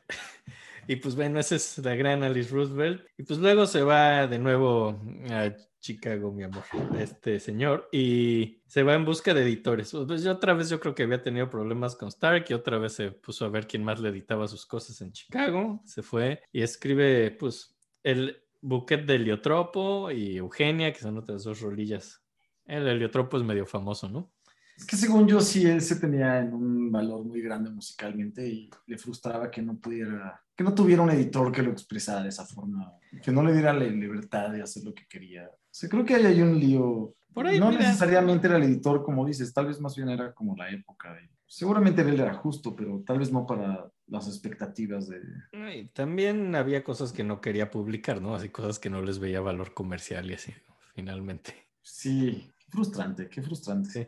Y digo, y trata de publicar Joplin solo también en algún punto y pues no, no le sale, ¿no? O sea, y por ahí en el 1906 le- es, es cuando empiezan a haber grabaciones y la banda marina de Estados Unidos le graba el Maple Leaf Rag, pero por aquí no compone mucho, como que en 1905, 1906 no, no hace mucho. Y estaba ahí como medio deprimido y, y en 1907 como que viaja a Texarkana a salvar a su familia, se regresa a Chicago, se va a Nueva York y ya nunca regresó a San Luis ni a Missouri, que son como donde más famoso era, y se va a Nueva York porque cree que iba a tener más oportunidades y se va a, lo platicamos ya la semana pasada con lo de Gershwin, se va a la calle 29 cerca de Timpanali, que todavía no es Timpanali en esta época, que la época de Gershwin, pero pues empezaba la música, iba mucho a clubs, a teatros y como que había muy buena música, en especial de gente negra alrededor de las calles 20, así en Nueva York. Compone el Gladiolus Rife y el Rose Leaf Rag, otro rag así de otra hoja de algo. Por ahí de 1908 trata de componer algo que se llama School of Ragtime, que trata de ser como una pieza didáctica, así como de, de estudios para que pues, puedan Según tocar yo, ragtime. ya estamos ahí en la época donde a él le enojaba la interpretación de los nuevos personas interpretativas de Rag. Porque, Es, es buen punto. Está lo de los de que- tempos. ajá, la idea de los tempos, Sí, sí, la idea sí. del swing, allí ya empieza a existir creo que un poquito la idea de jazzear y, y aunque no existiera el jazz todavía como tal, ya había jazz y ya había intérpretes que flotaban y se divertían con la música y él era como, no, espérense, güey, esto es así, bien claro, es como una marcha, ¿no? No, tienes Entonces, razón. sí. Por eso saca esta marcha, digo, perdón, este, ¿cómo se llama este? El School of Ragtime. En School of Ragtime, según yo por eso lo saca, diciendo como, güey, les voy a sacar como cómo se debe tocar, porque estoy muy frustrado de que estoy escuchando mal cómo se toca. Sí, no, no tienes razón, tienes razón. Lo que pasa en el 11 es más estilos de baile, pero aquí tienes razón. Y es porque mucho tiempo porque tocaban rápido y todo el mundo quería tocar Ajá. súper rápido y eso a él le caga. Él quiere que se toque más despacito. Es como sus Sí, para que se problemas. escuche realmente, ¿no? Sí. Las emociones y no sé qué. Sí, sí, sí. Pues obviamente que alguien tuviera un poquito de una escala eola en la cabeza. Y compone Pero más pues, ajá, creo que ya está enojado con eso, saca esto. Sí, Y también, no estoy seguro, pero creo que se empieza a clavar en eso. Te digo que como se vuelve muy hermético en la idea de que él lo hace bien y no, no estoy seguro, pero ahí deja de componer tanto, ¿no? De sacar tantas partituras. No, no, de hecho, justo aquí como que regresa un poquito. Justo poquito ahí. antes, como que aquí empieza con el Fig Leaf Rap y el Pineapple Rag. Y hizo otra rola que me gustaría poner, que es el Wall Street Rag. Porque tocaba en el Francis Tavern, que, que es esta taberna maravillosa que todavía existe en Wall Street, que está desde siglo XVIII, así desde que estaba George Washington tomó ahí todo, y todavía está ahí, está bien chingona. Y está enfrente de. Wall Street y compone el Wall Street Rag, que es un ragtime programático, donde primero es el pánico de los inversionistas por un mal día. Después viene, vienen tiempos buenos. Después dice, bueno, ya pasaron los tiempos buenos. Y el último movimiento sí dice, los, in- los inversionistas ya se relajan y olvidan sus problemas porque oyen a un negro de verdad tocando un ragtime. Entonces de eso se trata. Primero así de todos los problemas de los inversionistas de Wall Street y luego ya cómo se relajan oyendo. Y eso es también un poco de lo que dices. Si dice a un negro auténtico tocando auténtico ragtime, es de lo que hablas un poco, de que ya no le parecía tanto el ragtime de la época. Ya no todo le parecía auténtico, ¿no? Y porque obviamente, ¿no? Digo, ya había pasado esa época. Sí, si no, ¿para qué decir un negro auténtico? O sea, está hablando del ragtime de verdad, o sea, pues, según el del, del mismo, ¿no? Pero este es el Wall Street Rag. Y ese es el Wall Street Rag. Espero que lo hayan podido bailar. Ajá, porque esto se baila, ¿eh? Por cierto. Es música de bailar y Como lo han visto en las caricaturas en blanco y negro, sí deben de bailar.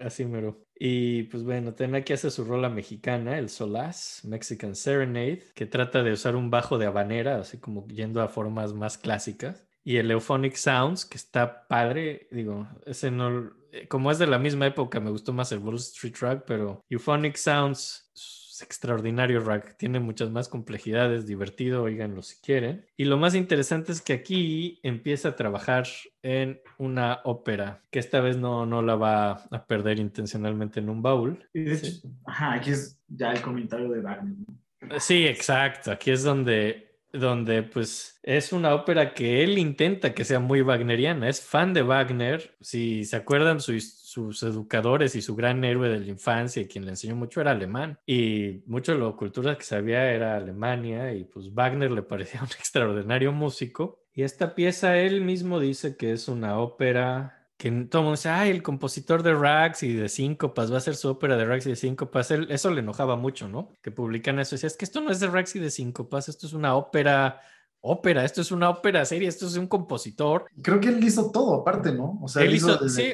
Esa es parte de la admiración a Wagner, hacer La desde, la coreografía él la hizo. desde los diálogos, el libreto, todo lo hizo, libreto, música. Muy wagneriano, él hizo básicamente todo. Él quería hacer Wagner aquí y él decía que pues esto no era como una ópera ragtime, esto era una ópera, así como tal, y se llama de ser Tremonisha. Un músico, un músico real, un músico clásico, un músico reconocido, siguiendo a uno de sus músicos que era Wagner, que pues, es Wagner, puta madre. Sí, y aunque, aunque sí, él mismo lo dijo en alguna entrevista, sí metió elementos folclóricos y ragtime cuando lo amerita la situación, cuando es necesario que el carácter folclórico de los personajes se haga evidente. Pero fuera de eso trata de que sea una ópera pues wagneriana, con motivos y pues bueno, es una ópera de 1910 y la publica él solo, como que junta algo de dinero y logra publicarla en 1911 y como que hasta sus amigos le hacen ahí una fiesta de que publicó su ópera y eso, pero no es que se vendiera, solo la publicó él solo. Y pues se trata, es la historia es medio, según yo es medio infame la historia. Se trata de una, de una comunidad de ex esclavos que viven en Arkansas. Que, que digo, tiene muchos tintes autobiográficos esto. Y de hecho, muchas de las ideas de, de la biografía de Joplin las sacan de aquí, de, dec- decir, ah, pues como en Trimonisha, muy probablemente esto lo sacó de su propia vida, entonces asumen cosas de su vida basadas en la ópera. Pero bueno, se trata de una comunidad de exesclavos en Arkansas, donde hay una pareja que se llaman Ned y Monisha, que descubren a una niña abajo del árbol sagrado, ¿no?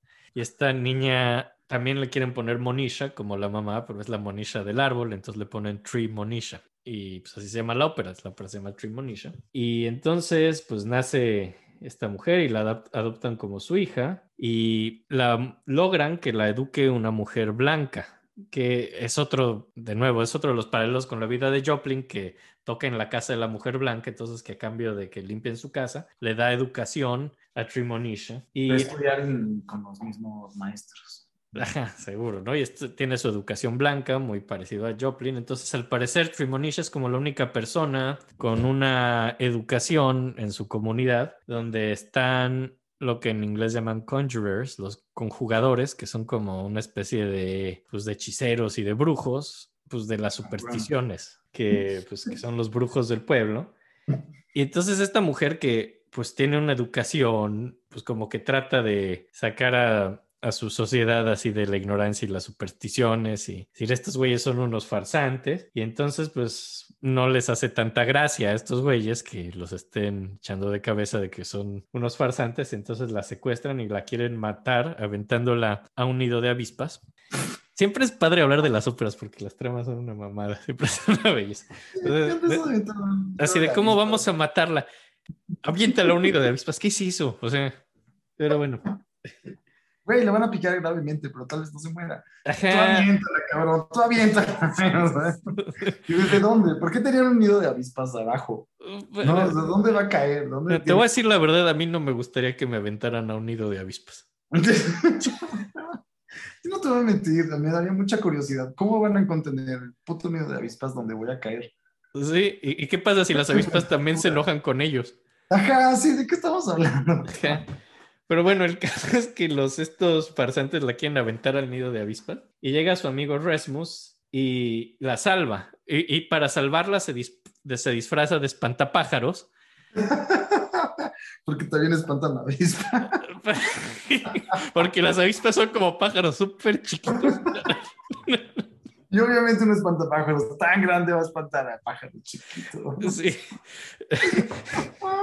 No, se disfraza de espantapájaros porque para estos güeyes supersticiosos era el diablo, ¿no? Y el diablo se veía como un espantapájaros, entonces se disfraza de espantapájaros, asusta pues, a los conjuradores, y entonces ya los atrapan y se los llevan de regreso al pueblo y los quieren así como linchar. Y Trimonisha dice, no, no, no, no, no, no los linchen, eso no es civilizado, solo vamos a pues, regañarlos, ¿no? Y que Exacto, exacto. Más me querían matar, relájate. Así, pues, pues, que no está chido aventarme al nido de avispas, Pero pues aquí estoy, no pasa nada. no pasa nada. La, la manera civilizada de ser, pues es no, no matarlos, no lincharlos, ¿no? Y ahí se acaba la ópera. Entonces, pues yo creo que es un... Es una alegoría horrorosa, o sea, porque la alegoría se trata de que la única manera en que este grupo de, de personas negras incivilizadas puede funcionar es con la única persona que educaron los blancos y que son solo unos supersticiosos, así que no tienen sentido y que la única persona que habla bien, porque claro, a todos les pone dialectos menos a Trimonisha, pues Obvio. es, es ella. Entonces como que es, sí, sigue siendo como su idealización de ser educado, pero Que también, también tiene mucho sentido. Para Sí. poder salir como de su época, su, su época donde él vivió, y para poder ser lo que era en ese momento, tuvo que aprender a ser civilizado. Ay, Dios, no. es que es horrible. Es que ese, es que ese es, es que ese es el pedo, que, que ese es el contexto y es un contexto horroroso. un contexto horroroso, pero en la época supongo que era como, güey, si quieres salir de aquí, tienes que meter ahí y romperlo desde el centro. Y No actuar lo puedes como... romper de afuera, tienes actuar- que romperlo desde Sí. adentro. Pero pues en pocas palabras lo que está diciendo es la única persona funcional de esta comunidad de gente que cree en mamadas, así es la persona que educaron los blancos, ¿no? Entonces, O la otra relectura es la persona que tiene más conocimientos, ¿no? sí, la persona... Ajá, digo, ya, y hay que decir, la, la adoptan como su líder, ¿no? Entonces se vuelve como la líder de la comunidad, que si ya quisimos decir cosas horribles, digamos que es feminista ópera. Porque la líder es mujer, ¿ok? Em, esta pieza realmente nunca se estrena mientras Joplin vive y es algo que trata mucho de hacer, que alguien le edite, que alguien la publique, realmente nadie quiere hacerlo. Pero bueno, ponemos un par de rolas de, de Trimonisha, hay muy buenas rolas en Trimonisha. A mí hay, hay unas muy chidas. Primero quiero poner una que se llama Superstition, que es justamente donde los conjugadores van diciendo las supersticiones en las que creen. ¿no? Y esa Superstition es parte de la ópera y hay que poner un poquito más, ¿no? También hay, ¿cuál quieres oír? Mira, hay una que se llama We Will Rest a While, que es como su intento de hacer un barbershop quartet, lo cual está muy divertido. O también por ahí está On Dina Has Blown the Horn, que es como de las partes más famosas, que se trata de, pues, como hay unos recolectores de algodón que están trabajando hasta que sale la tía y toca un corno para que acabe el día y se van todos muy contentos de, de la plantación a descansar. ¿Cuál, ¿Cuál de esas te late más para que pongamos? Sí, la de Dina. La de Dina, ese es como de los momentos más famosos de, de la Sí, ópera. sí, interesantísimo. Mira, ahí va. Y ya, esa es como de las partes más famosas de, de la ópera. Como que esta ópera trata de estrenarla muchas veces, no puede. Y en 1911 hace una versión así con solo él tocando el piano y unos cantantes que ni se disfrazaron ni nada. Y había 17 personas en el público, nada más. Que es una pena, porque justo estábamos comentando ahorita que lo escuchábamos, que es de lo que se quejaban pues, todos los compositores como europeos, de que Estados Unidos no tenía... como algo Extraordinaria. real, así de lugar, ¿no? Así gringo chido. Esto es música 100% americana y Americana, Perfecta. Ópera con rap. dirá lo que sea de Wagner, pero pues esto es americano, ¿no? A fin de cuentas. sí. Sí, no mames, escucha el los pinches coros y... Carajo, nunca se estrenó No, bueno, sí, pero no, no mientras este güey vivía. en esa época y hubiera sido una revolución completa para, para todo. Es más interesante mencionarlo porque Pues en esta época ya, después de esto, como que en el 13 empiezan a haber nuevos ritmos, empiezan a salirse del rag, hay, hay nuevos bailes que son como la moda de las salones de baile que están bien padres. Está el Turkey Trot, el Texas Tommy y el Grizzly Bear. Es como mucho que bailaba la gente. me encantan los nombres. Son bellísimos y, y sí me metí a YouTube a ver qué pedo y el Turkey Trot es espe- especialmente chistosón.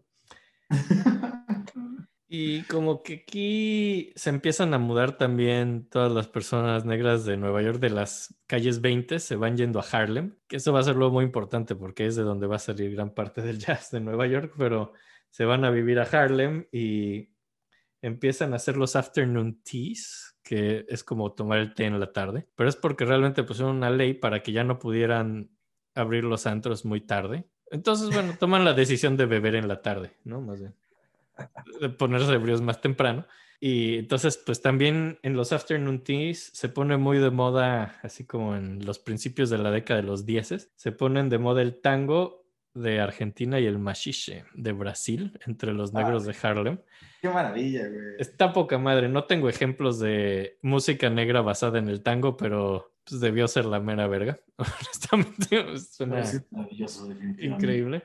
Y pues por estas épocas ya Joplin ya va terminando su producción y aquí en el 14 escribe el Magnetic Rag, que es como su último ragtime, que es el, el que tú querías poner, ¿no? Que es como tu favorito. Sí, es más encantador. Sí, es encantador, es encantador.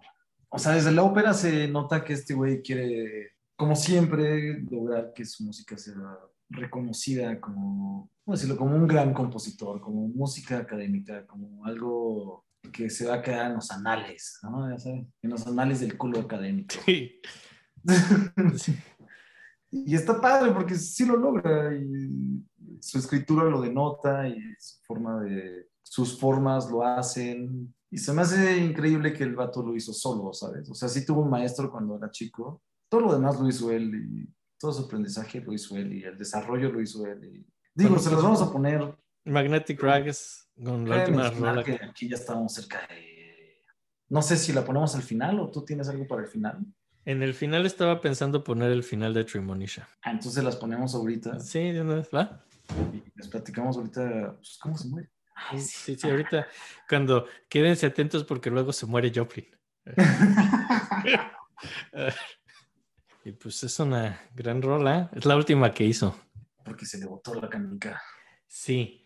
Digo, aquí también ya estaba casado, se casó con su tercera esposa, con Lottie, que es mucha, es una de las personas, esas ruquitas que dije que, que dan muchas de las informaciones equivocadas. Por Digo, ejemplo, él, él ya era un viejito, no crean. pues no tanto, lo peor es que estaba joven, no sé, tenía 40 Cuarenta años. y tantos, ¿no? Pero le gustaban las señoras. ¿eh? Ese güey sí estaba con la idea de las grannies, ¿no? Sí, Sí, sí le gustaban las viejitas. Esta era una viejita. ¿verdad? sí, estaba viejita Lottie. Según yo, no, no sé. O sea, ya Llega- era una señora. Ya, Vive como hasta No los sé, 40. ya no era mil. Según yo, ya tenía como 50. Pero pues aquí ya tenía muchos problemas de salud y era sumamente pobre. Y al hablar de problemas de salud, estoy hablando de la sífilis. sífilis. Sífilis, sífilis, sífilis, sífilis, sífilis. Aquí le voy a poner como un river, así de sífilis. Pero tenía ya como sífilis tardía. Que, Y la pues, sífilis, como en algún momento lo mencionaremos en, en el siguiente cuadro, es horrible. Está muy mal. Digo, la sífilis es una enfermedad que te mata muy lento. La sífilis terciaria, que es como la ya la última etapa, ya es como 20 o 30 años después de que te dio sífilis y es cuando se vuelve neurosífilis, que es cuando ataca tu sistema nervioso, lo cual ocasiona básicamente dos cosas. Una, que tus movimientos ya no sean correctos y si eres un pianista, pues eso no está chido. Y el otro, pues que ataque tu cerebro es que te vuelvas loco. Y pues esas son las dos cosas que le pasan a Scott Joplin. Le da neurosífilis. Y en esta época trata de hacer cosas grandes, ¿no? Así que una sinfonía. Sí, un concierto de piano, pero todo lo rompe, todo lo tira y quema sus papeles y... Todo vale verga porque... porque sífilis. Sí, ya nada le parece y es muy irritable. Ahora, es chistoso, digo, si vemos que tenía 49 años cuando se murió y la sífilis terciaria tarda como entre 20 y 30 años en instalarse, significa que le dio sífilis como, ¿qué? a los 20, 22 años, ¿no? muy probable sus otras esposas también tuvieron. O sea, sí, yo, yo, yo diría que, o sea, la que se murió, pues no, pues no, pero... Ella no, ella no cuenta. pero las otras deberían de checarse porque... porque... Entonces ya se murieron. bueno, debieron de checarse, estaban con un señor con sífilis. Y pues pasa esto, se muere, es una muerte muy fea, le da lo que en sus épocas llamaban demencia paralítica, que pues la sífilis terciaria. Hay como una escena donde hay como una convención de músicos y le piden que toque y él no quiere y lo obligan. Es como una escena súper triste y patética donde, eh, donde algunos de los ragtimeros que le siguieron decían que pues no podía tocar mejor que un niño de cinco años, ya, por ahí de 1916, ¿no? Y pues ya no, y está en una época de muchas dificultades de dinero, ya no tiene mucho cómo ganarse la vida y vive mucho de su esposa que tienen un departamento y rentan cuartos así como para visitas y músicos, pero también se dice que lo rentaba por hora para pues gente que quería tener sexo, entonces pues también era algo que no estaba padre por pues, toda la respetabilidad que quería Joplin, eso no, no iba bien con lo que él consideraba una respetabilidad, pues ya, se muere en 1917, lo, lo acaban internando en un psiquiátrico, ¿no? Y se muere en el psiquiátrico. Triste muerte, triste muerte. Triste muerte. Triste. Y pues creo que ya lo último que falta por decir es que muy poco después, digo, si ven, pues 1917 es cuando Estados Unidos entra a la Primera Guerra Mundial. Cuando regresan de la Primera Guerra Mundial en el 18 año y medio después, ya nadie se acuerda del ragtime porque empezó el jazz y el Dixieland y pues es la nueva música, ya nadie pela el ragtime, como que cae en el olvido Joplin. Lo único que tocan básicamente es el Maple Leaf Rag, por ahí así como así músicos como como Jelly Roll Morton, que pues él toca muchas veces todavía el Maple Leaf Rag, se dice que el maestro de Louis Armstrong tocaba Maple Leaf Rag, es como su única rola que todavía siguen tocando. Pues hay una historia chistosa sobre uno de sus estudiantes. Cabe mencionar que él siempre tuvo una relación muy bella, por lo que me contó Enrique, con, con todos sus estudiantes. Y hay uno que se llama Samuel Campbell y le regaló un medio, un medio dólar por alguna razón, porque lo quiere que sea. Por alguna razón este vato le dispara la moneda. Yo creo que era un alcohólico y se la pasaba chido. Y después yo creo que en una misma fiesta la pierde la moneda y después de que ya está muerto, se la vuelve a encontrar está muerto, entonces tiene una tienda y en la tienda llega alguien a pagarle con esa moneda. Entonces, cuando llega esa moneda y ve que ya está muerto Joplin, él decide tratar de hacer que su música todavía exista. Porque se me hace muy curioso la idea de que yo, o sea, Joplin nadie sabe como ahorita quién es, como su vida no está clara, pero tampoco su muerte. Y su muerte, él se vuelve famoso después, en los 70. Sí, en y hay muchos intentos de hacerlo importante. Y uno de, estas, de estos intentos es este alumno y decide hacer todo lo posible para que su música exista. Nada más que la viuda saca con el dinero porque estaba también pues, en una mala racha de salud. Y después de eso hay otro vato que es muy importante, que se llama Rafkin, ¿no? A Rifkin, no, pero eso es un poco después. Aquí antes quería platicar de los 40. Ah, Sí, sí, sí, no, todavía no. Como que aquí, como que de los 10, del 18 a los 40, ya nadie se acuerda de él, básicamente. Todo se olvida. Este fue el que los mencionó Samuel, fue de los últimos que intentó como lograr que la música no se perdiera. Pero pues en general ya nadie pela Joplin ni el ragtime. En esta época pues ya hay otra música que les interesa. Y no lo logró especialmente porque no pudo poner el dinero en eso. Digo, nada más cabe mencionar, porque el dinero de Joplin también valió madres de una forma. Eh, no, no, y además ya ni tenía dinero para estas altas, murió muy pobre, ¿no? Exacto. Y en los 40, digo, después de la guerra y todo esto está el Big Band Music, las grandes orquestas. Pero después del Big Band, como que quieren, el jazz quiere separarse del Big Band y lo hace de dos maneras. Por un lado se van al bebop, así que es como el jazz más contemporáneo y movido y pues por un lado esa es una reacción al Big Band y la otra reacción al Big Band es decir, pues vamos a olvidarnos de esta orquestota tan pop y vamos a irnos a las raíces, ¿no? Y este movimiento de regresar a las raíces se topa con el ragtime. Entonces como que hay cierto revival del ragtime en los 40 hay por ahí una banda muy buena que se llama Yerbabuena Jazz Band. Jazz lo escriben con doble S, porque al parecer era una manera en que se escribía a principios del siglo XX. Y está bien padre el Yerbabuena Jazz Band y se dedican a tocar puros covers de, de la época del ragtime y demás, pero pues ya con estructura más de banda. Ahí hay unos covers de Joplin bien chingones. Y es como los primeros que empiezan a revivirlo. En los 50, pues más bien el revival se va hacia el piano. Ese no, pero esto era de piano, ¿no? Como que tratan de tocar piano un poco de ragtime. En Sedalia, que es pues, el gran lugar donde estaba Joplin, empiezan a hacer como un comité para recordarlo y hacer un festival, que a la fecha hay un festival en Sedalia cada año de Joplin. Y en los 60 hay como musicólogos que se topan con Trimonisha y dicen, oigan, esto pero está bien padre, hay que ponerla, ¿no? La orquesta, digo, lo que oímos de Trimonisha, digo, aunque sea muy padre fantasearlo, tristemente no es una orquestación de Joplin. A mí me hubiera encantado decir que Joplin orquestó eso, no es cierto. Joplin no orquestó nada, solo como que le hizo un piano. Como quería que se escuchara. Sí, pero pues los musicólogos trataron de hacer el trabajo de cómo le hubiera gustado a Joplin y pues creo que suena muy padre, digo, lo que lograron a fin de cuentas y se estrena, habían estrenado partecitas por ahí, pero realmente se estrena bien, así completa en Atlanta en 1972 y es un exitazo, ¿no? Y de ahí, pues como que la tocan en más lugares y hasta en Broadway quieren tocarla, ¿no? Y por más así que los más puristas no querían que se fuera a Broadway porque era muy comercial, pero a fin de cuentas lo hacen y... Les va súper bien en Broadway. Le dan un Pulitzer póstumo a Joplin, o sea, por Primonisha. Sale súper bien. Y en los 70 es lo que decías de Rifkin. Es un pianista que, pues más que un pianista, es un musicólogo que dice, bueno, que todos los que están haciendo el revival de Joplin en piano, pues les encanta improvisar porque son jazzeros. Pero bueno, esto no debe ser jazz y esto no se improvisa. Esto se toca como está escrito y y este cuate Rifkin hace grabaciones de casi todos los ragtimes de Joplin. Que son casi todo lo que nosotros hemos escuchado.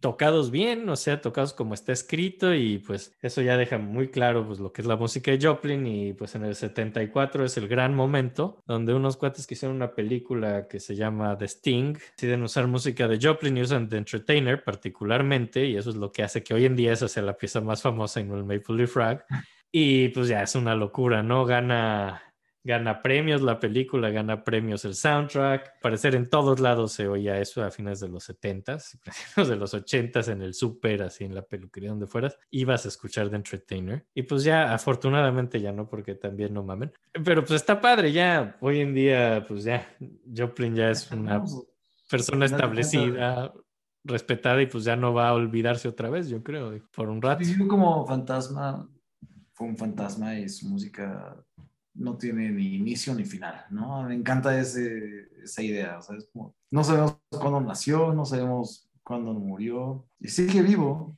y nunca va a morir. Y pues lo logró. Fue muy interesante. Fue muy interesante la... Y logró llegar a la academia y al fin es respetado. Y sí. No sé hasta qué punto lo vean como música académica todavía, pero pues no importa. Es muy buena música, sea lo que sea que ¿no? Y pues que los dejamos con el final de Trimonisha. Sí, por favor. Se llama A Real Slow Drag. Este, y ese es como... ¿Nos despedimos antes? sí, sí, sí, cierto, es buen punto. Es Sobrinos, nunca sean como yo, es de muy mala educación irse sin despedirse. Despídanse de... su tía, su tía tomó unos anises de más, no hagan eso. Por favor, tomen el dinero que siempre les damos escondidas. Así es. Si nos quieren ver los senos cuando son chicos, si les da pena admitirlo de grandes, no se preocupen. sabemos que lo hacen. y luego pueden ir a terapia y, y, y escúchenos mucho. Acuérdense que estamos tratando de ganarle a Cal Ruffles, todavía no lo logramos y eso solo lo lograremos con su ayuda. ¿Quién es Cal Ruffles? No sabemos, entonces sigan a nosotros. Ajá, Nadie sabe quién es Cal Ruffles, síganos nos- y por favor denle like, sigan nuestro podcast, escríbanos a las tías de la música gmail.com, en Instagram las tías de la música y en Facebook es igual, las tías de la música. El Museo de Danbury ya nos dio like, ¿eh? Si ¿Eh? nos odian, por favor recuerden que es por Twitter, si nos Sí. aman. Si nos aman es en Instagram. Como el Museo de Danbury, que les gustó. unos dick pics, por favor háganlo, no pasa nada, échenlas por Instagram y las podemos mostrar aquí sin problema. Y, y sí, sí, en la galería de, de penes. Y, y pues bueno, ya despídanse. Cuando se vayan, despídanse de todos. Y esto es a real slow drag, que es como acaba Trimonishi, como la gente se va del teatro.